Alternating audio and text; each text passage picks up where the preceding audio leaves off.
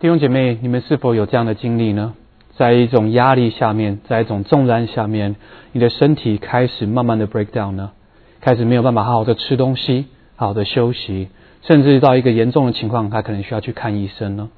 或者是你有没有在一种情况下，你觉得你非常的孤单，觉得你非常的失望，非常的低落，好像怎么样的事情你都不能够啊去征服或者去面对，好像你快要撑不住了，已经在一个 breaking point 了。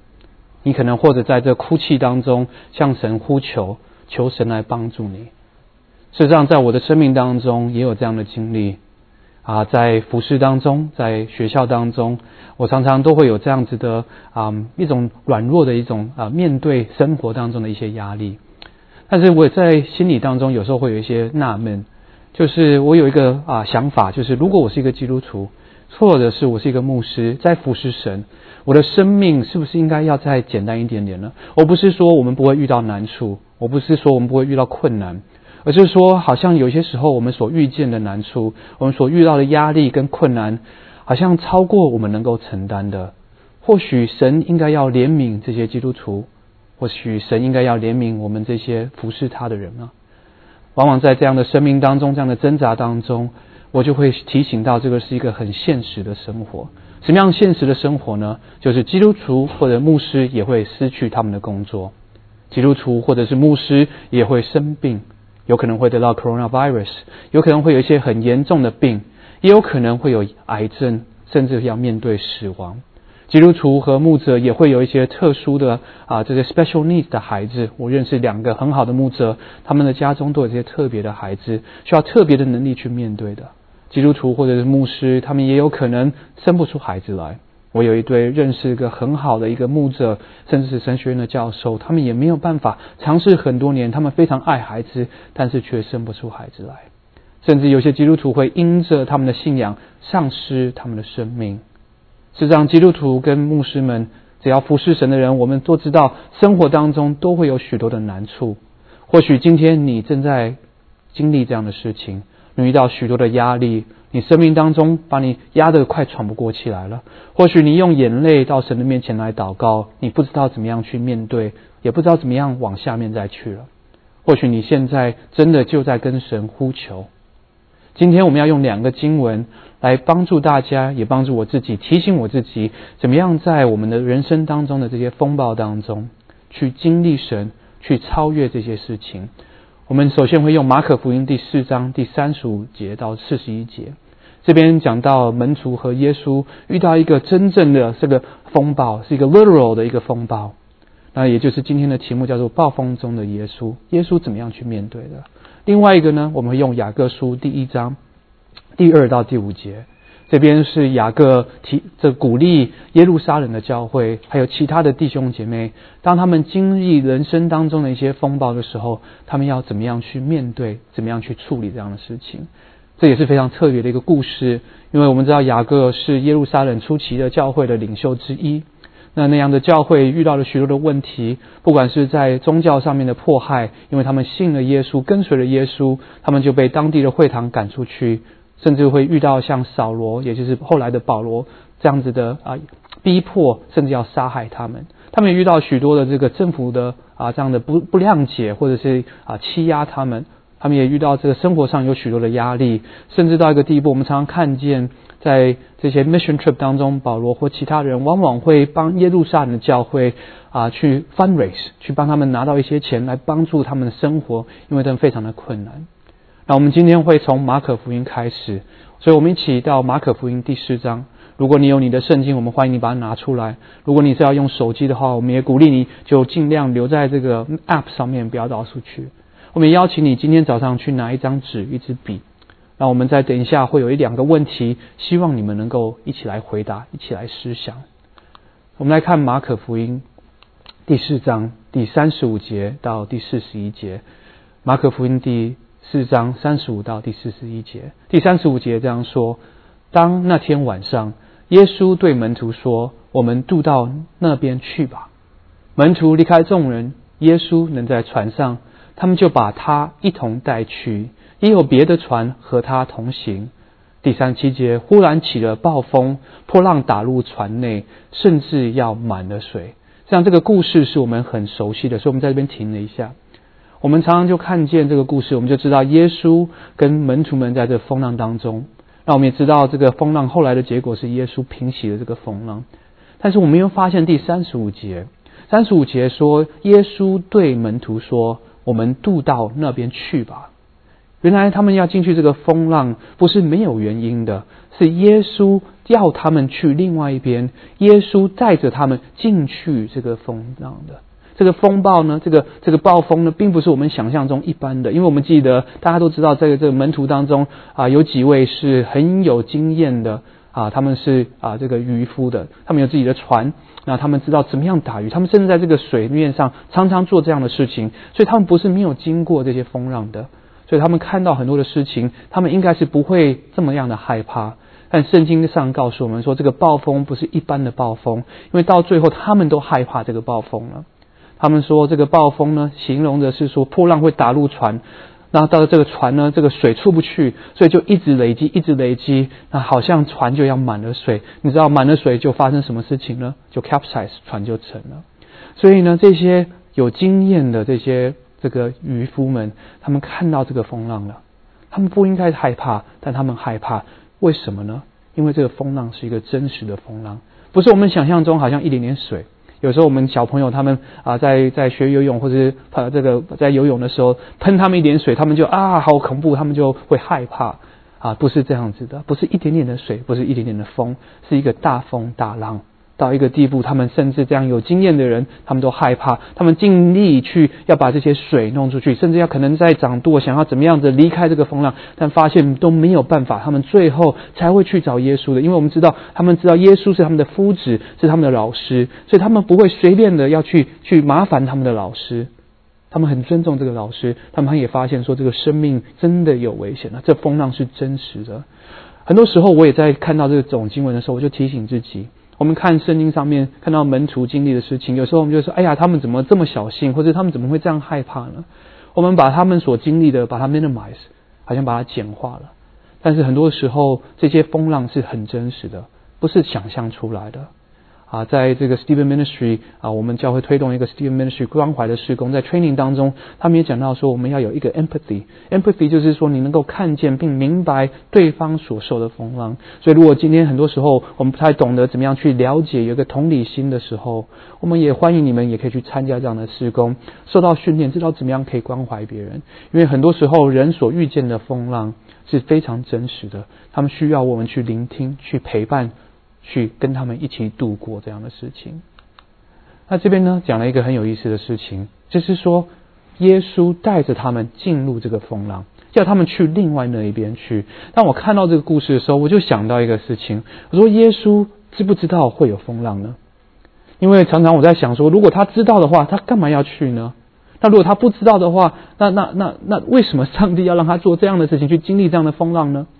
啊，实际上有几个神学上面对这个耶稣的这个全知全能的这个有几个看法。第一个呢，就是说耶稣什么都知道，因为他是完全的神，所以他什么事情都知道。就好像他进去这个风浪，他知道会有风浪，他好像知道他这个风浪结束以后，他也可以超越这个风浪，他可以阻止这个风浪，所以他知道所有的一切事情。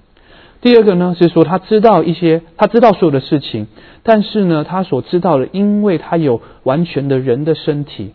所以呢，他不能够完全了解所有的事情，因为他的身体给他这样的限制。那第三个呢，是耶稣知道上帝告诉他的事情，所以他所知道的都是神告诉他的，所以他有许多他不了解或不知道的事情，但是他也知道许多的事情。那第四呢，就是说他完全什么都不知道，就像我们一样，在人生当中是一种摸索的状态。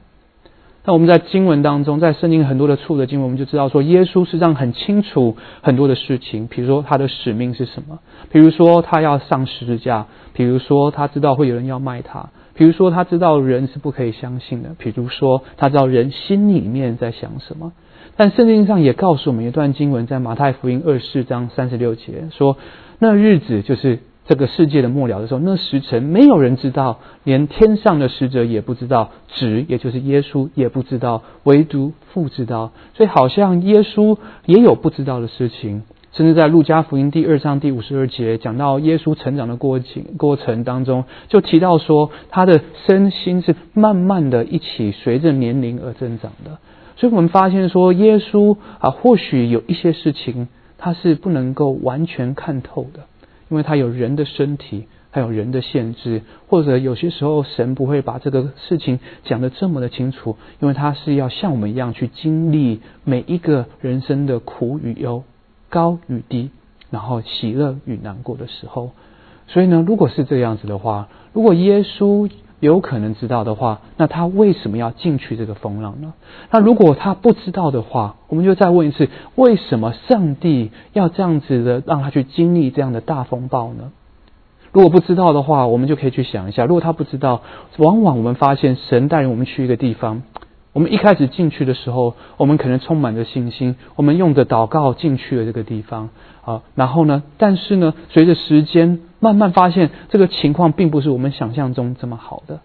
有些时候，我会听到弟兄姐妹分享，感谢神，神赐给他们一个很好的工作，或者是很好的朋友，或是伴侣，或是 whatever it is，很多的事情，他们祷告以后，他们说：“哇，感谢神，让我能够得到这样丰富的恩典。”但是过了一阵子以后呢？人际关系出了问题，工作的压力越来越多，然后他们就开始问说：“主啊，为什么我们进来的时候好像没有这样的预备，说会把这个情况变得这么困难呢？”事实上，我在这个服饰当中也有类似的经历，就是说有时候去做一些神要我去做的事情，我想说哇，真的是神的感动，一定非常非常的好。然后呢，没想到越做越辛苦。我相信我们当中也有这样的经历，就是在你的工作当中，在你的人际关系当中，你明明知道这是神给你的一个祝福跟一个带领，但是有时候真的还是会喘不过气来。那这个是在一个不知道的情况当中，然后神带领我们进去，那我们就会问说为什么？等一下我们也会回答。那如果是知道的情况当中，耶稣知道会有这样的一个暴风雨，那他为什么会进去呢？事实上，我在想，这个时候就是我们的人生当中也有这样的经历，不是吗？有时候我们知道神要我们去做一个困难的决定，去牺牲一些我们不想要牺牲的东西，好像亚伯拉罕，神要他去献他的独生子；好像神有可能会呼召你出来服侍他，全时间的去学习，放下你的工作；好像神可能会要你去做一个去爱一个你不能爱的人，但是你很清楚这是神要你去做的，我们不想要去。那但是呢，神却说我们要进去，但进去了以后，却发现说比想象中还要困难。要去爱一个人，要去做一个牺牲的服饰，并没有得到你想象中的反应，反而有更糟糕的反应。实际上，有时候我自己在啊这个中文的中文部的服饰，也会有让我这样的一个纠结在里面。我常常觉得说，主啊，你我清楚你要我到服饰这个普通话的施工里面。但是呢，在服侍普通话施工，事实上是有很多的挣扎，是我原本觉得我应该可以 handle 的。但是呢，在真正的实际操作当中，往往都会跟神说：“主啊，好像有一点点的困难。”有些时候会觉得说：“主啊，是不是有别的方法呢？既然都要做了，主，你为什么不能让它简单一点呢？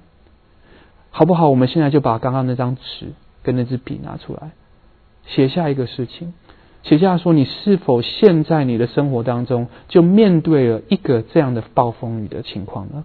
你的生命当中是否有一个压力、一个情况是让你喘不过气的，是让你觉得说主啊，为什么、为什么的一个情况呢？如果有的话，你把它写下来。写下来以后呢，你要问自己一个问题：说这个情况为什么会发生？是因为主带领我进去的呢，还是有另外可能性？就是说，你的罪造成的，因为圣经上告诉我们，我们种什么就收什么。有些时候，我们的遇到这些困难的情况，不是因为神刻意带我们进去一个暴风雨，而是因为我们的罪生出了这样的果子，让我们去经历一些人生的苦，那我们就要到神的面前来，跟神来认罪、来悔改，求神来帮助我们。但如果你写下来的，是说这个是神带领你去的，你也看见说这不是你自己所罪所带出来一些问题，你就到神的面前把这个事情写下来。这是什么样的事情？我们不知道，没有关系。你知道，你写下来，然后在旁边写一个为什么，然后一个问号，或者 why，然后一个 question mark。等一下，我们希望我们可以回答这个问题。我们如果写下来的话，如果你今天生命当中有遇到这个困难的话，你写下来的话，而且你知道是神带领你进去的，不是你罪的问题的时候，我觉得我们就应该问一个很重要的问题：就是说，如果这是神带领我们进去的一个风暴的话，我们应该要怎么样去面对呢？因为这些暴风雨，这些这些让我们受不了的情况，让我们压着真的是喘不过气的这些情况，让我们用眼泪到神面前祷告的情况，我们快要承受不了了。我们不知道要怎么样往下去的，所以我们应该要怎么样去面对呢？让我们来一起来看。耶稣是怎么样面对这样子的暴风雨？第三节告诉我们，这个暴风是非常大的一个暴风雨，它波浪打到船内里面去了，船也满了水，就要沉了的那种感觉了。那耶稣怎么样子去面对呢？就连这有经验的这些渔夫们都害怕了。耶稣怎么样预备？我们来看第三十八节，耶稣的面对的方法。耶稣这个时候在船的尾巴，所以三八节说，耶稣在船尾说，他乘着枕头睡觉。他在做什么？他在这风暴当中，他竟然在睡觉。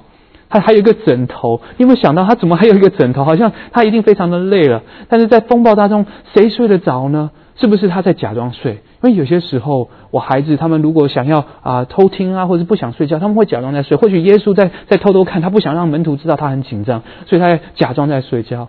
但这边告诉我们说，他是真的睡着了。为什么呢？因为门徒要叫醒他。然后三十九节说耶稣醒了，所以代表说他真的睡着了。他不是一个假睡，他不是一个呃，就是假装说，哎，我在看，实际上我也很害怕，但是我要不能够让别人知道我很害怕。有时候我们会做这样的事情，不是吗？我们在内心有很多的风暴，我们经历了很多的压力难处，我们的人际关系、工作什么很多事情，让我们都非常的不舒服。但我们外面感觉是非常好的。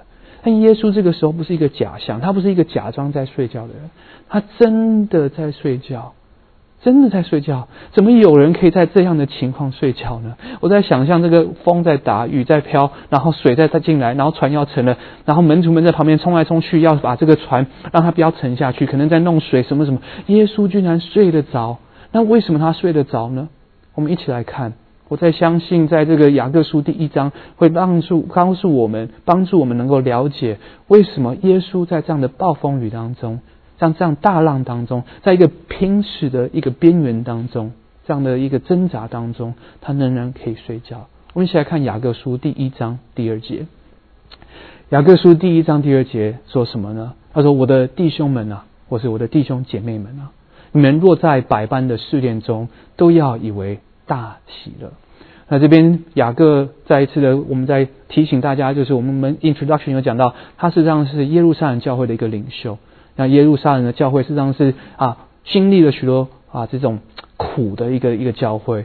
啊，他们受到这些宗教领袖的逼迫，他们有这个经济上面的压力，有政府上面的压力，他们的生活是非常非常苦的。但是雅各却告诉他们说：“我们落在就是弟兄姐妹，你们落在百般的试炼中，就是这个很多的事情、很多的风暴当中呢，你们要怎么样？要大喜乐。”我在想说，这个耶稣跟雅各是怎么了呢？难道他不了解我们生活当中的这些苦吗？难道他看不见说这些苦是真的苦吗？难道他们没有同理心吗？好像我们刚刚讲的，这些风暴是真实的，为什么一一个在睡觉，一个告诉我们说遇到这样的事情要大喜乐呢？事实上，第二节告诉我们说，为什么？啊，要大喜了。他说，他就说都要大喜了。第三节说什么？他说，因为知道你们的信心经过试验，就生忍耐。原来我们为什么能够去经历，然后有这些？百般的试验，这些风暴，然后仍然有大写，是因为说这个这些我们所经历的这些难处，这些风暴当中，这些所有的这些压在我们身上很重很重的事情，都是一个什么样？一个信心的考验，一个忍耐的考验，是一个从神而来的考验。所以这个是一个很特别的，所以我们经历的事情，并不是一个 random 的，是好像这个。就这样子发生的，是一个神摆在我们生命当中的事情。那在这样子的困难当中，在神的考验当中，我相信我们当中很多人在考试的时候都没有办法笑出来，对不对？因为考试压力很大。我还记得在大学的时候，考试的时候就往往要这种 pull all nighter，要那个熬夜，然后去读书啊什么。虽然那个不是一个最好的方法。但我们知道，在考试的当中，在预备考试的时候，或经历考试的时候，实际上是压力是非常非常的大的。但是雅各就是说，我们要大喜了。为什么呢？他说，因为这个这个考验以后就会生忍耐，忍耐也当成功，使你们成全完备，毫无缺乏。因为我们要有这个喜乐的心，是因为结束了以后，我们就会成全，我们会完备，毫无缺乏。中文有时候翻的没有办法让我们那么了解，什么叫成全、完备、毫无缺乏。英文在 ESV 讲到说，这边讲到说，我们的结果是什么？当我们经历过这样的考验，一个信心的考验，一个忍耐的考验，一个神摆在我们生命当中风浪的一个风暴的一个考验以后，我们就会怎么样？Be perfect and complete, lacking in nothing. NIV 的讲到是说 mature and complete and not lacking in anything。这边讲到是什么呢？当我们经过了这个风暴以后，我们就会变成一个成熟的人，我们会变成一个完美的人。我就想到在这个啊马太福音就讲到耶稣说你们要完全，好像你们的天赋完全一样。这个 perfect 是同样的，在这边就提醒我们，当我们经历这样的事情了以后，我们会变得怎么样？更成熟，更完全。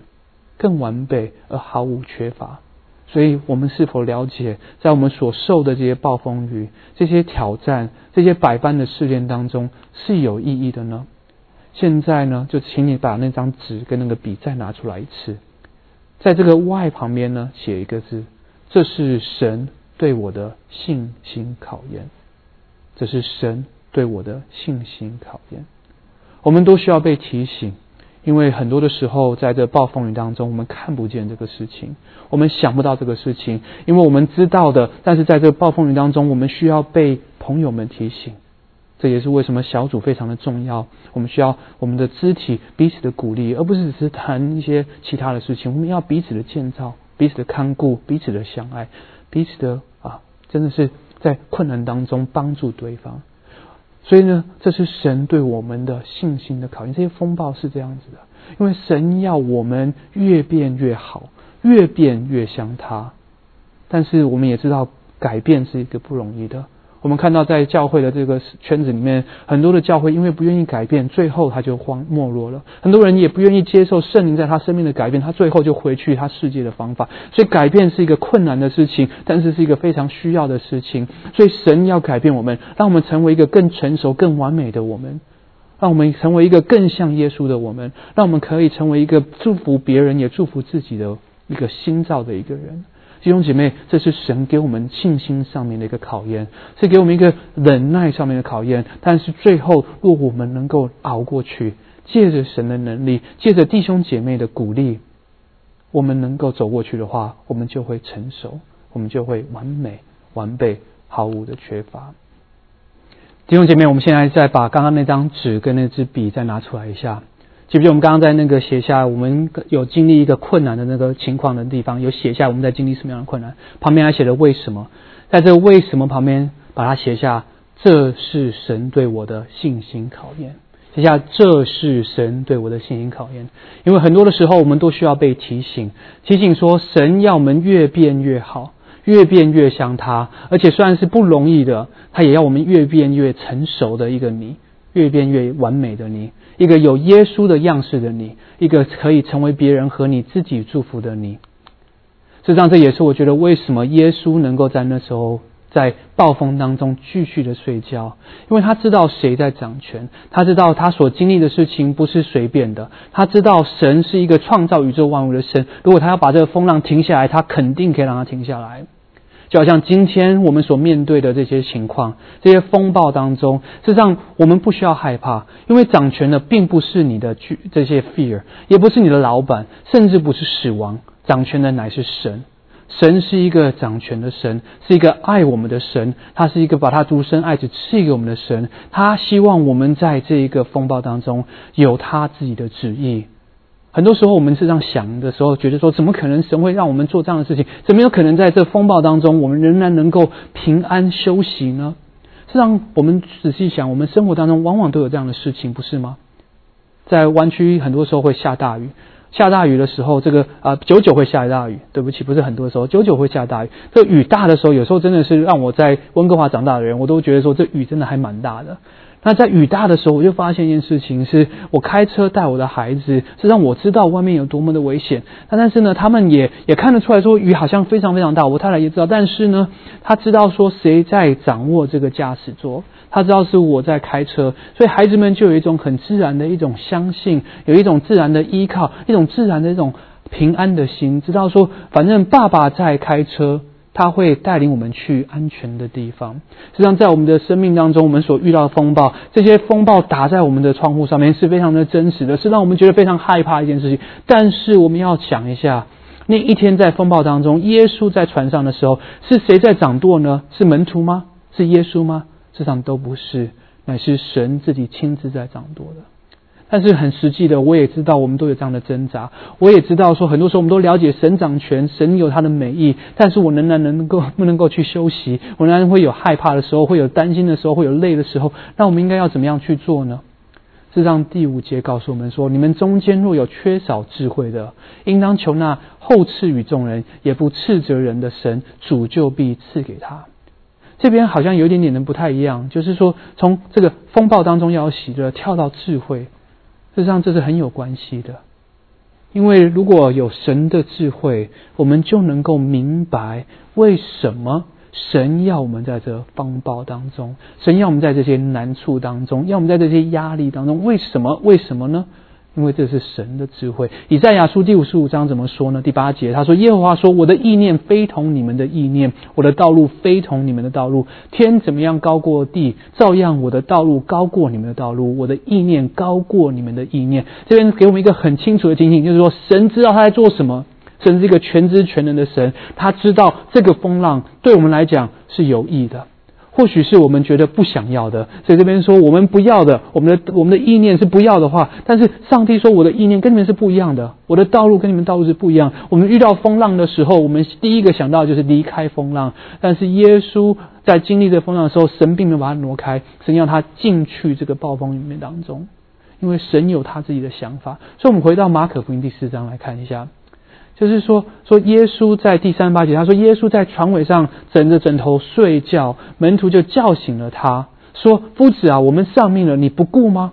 耶稣醒了，斥责风，向海说：“住了吧，静了吧。”风就止住，大大的平静了。然后耶稣对他们说：“为什么胆怯？你们还没有信心吗？”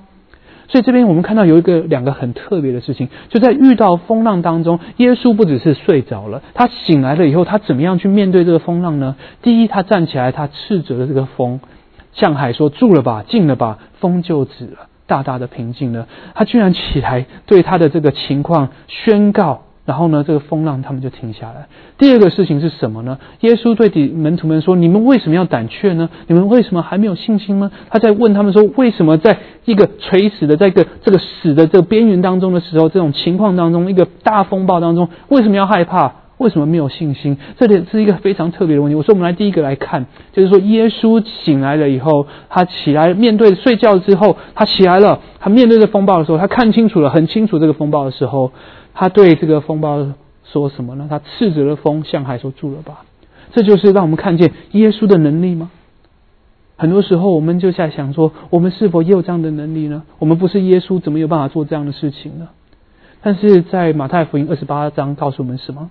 在大使命的时候，耶稣说：“天上地上所有的权柄都赐给了我，所以你们要去，使万民做我的门徒。”原来这个能力。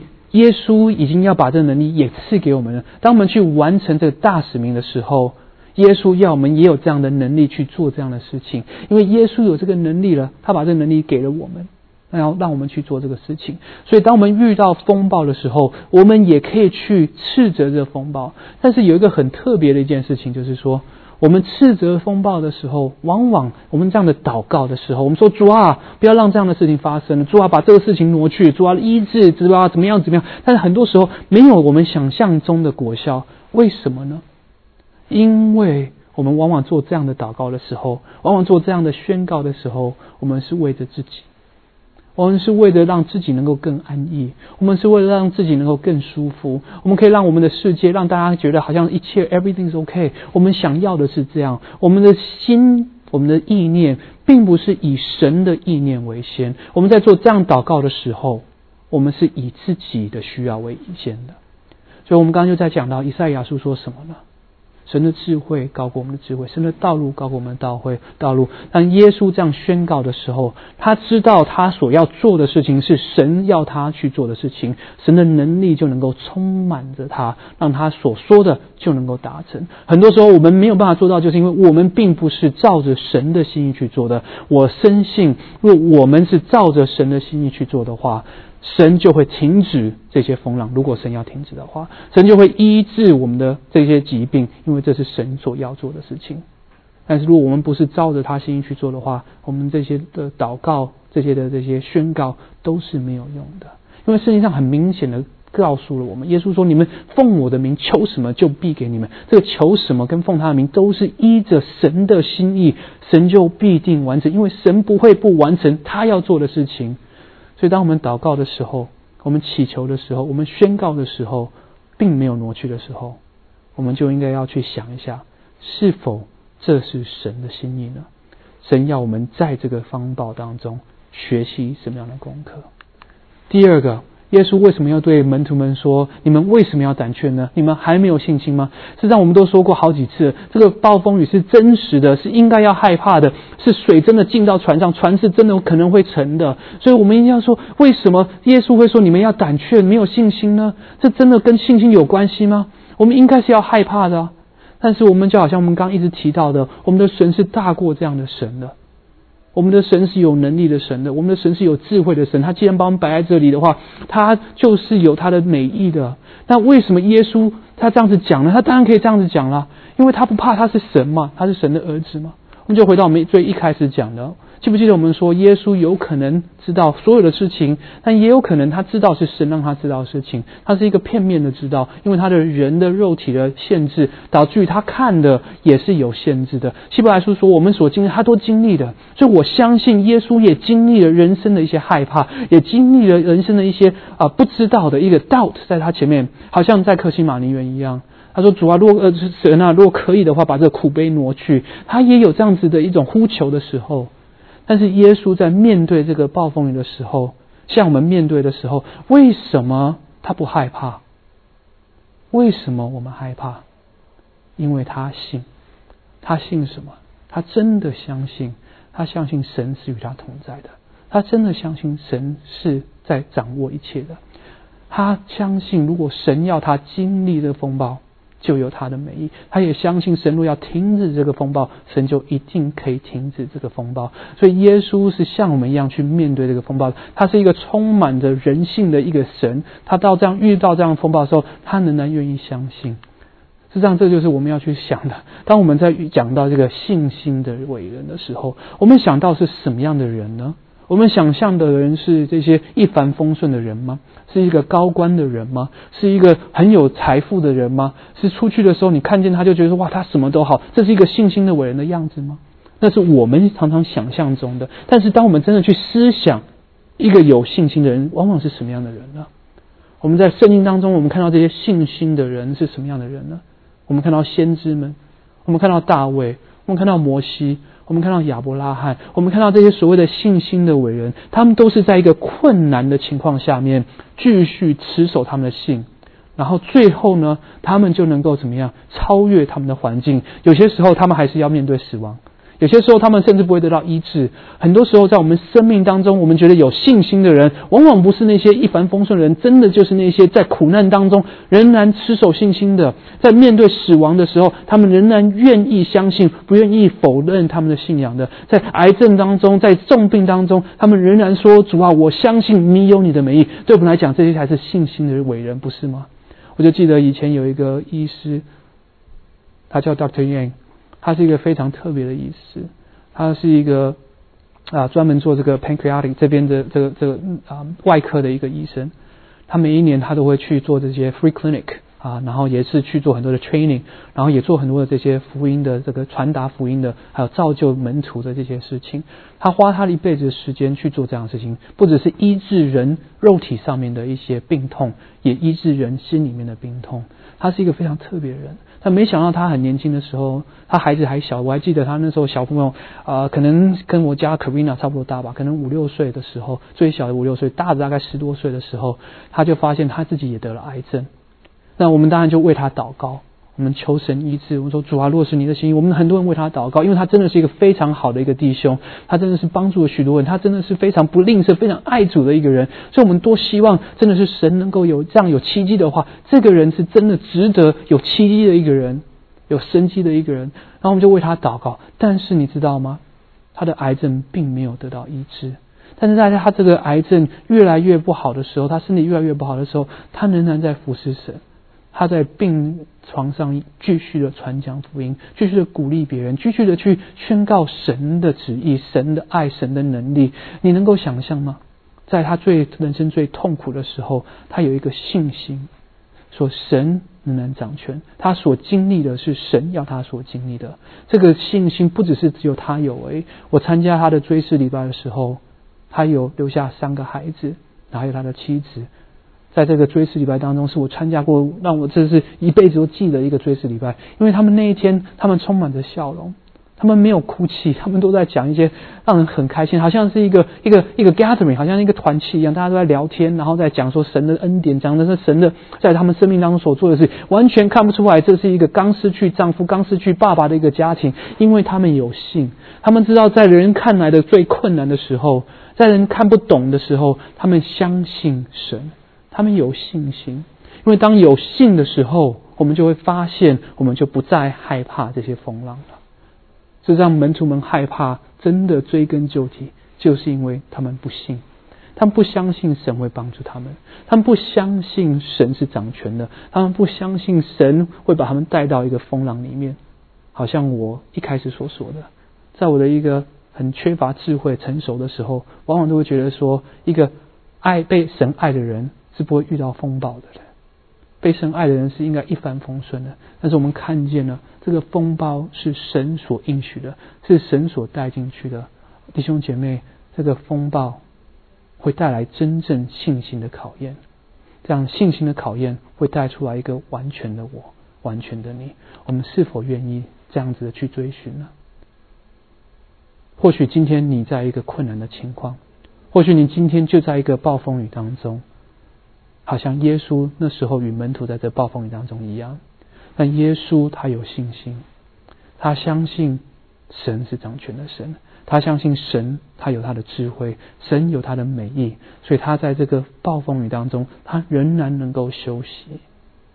我们是否愿意在我们的暴风雨当中也相信神呢？相信神是爱我们的。相信他是掌权的，相信这是一个考验，也相信这个考验会帮助我们成为一个更好的我们，也相信他的带领跟他的智慧，因为他是一个好的神。我们是否愿意到他面前，用信心和行为来面对呢？不再害怕，在神的爱中，在神的权掌权当中、智慧当中，好好的仰望他，面对我们的风暴。我们一起来祷告。天父就求你真的赐给我们智慧，是吧？有时候我们真的看不见，求你让我们看见，在我们所遇见的风暴背后有你的美意，是吧？有时候我们也缺乏信心，主啊，我们不相信主啊，你在掌权，我们害怕人超过害怕这个这个敬畏你的心，我们害怕这一切所发生的事情，主啊，但是我们就忘掉你是掌握一切的神，主啊，赐给我们信心，提醒我们。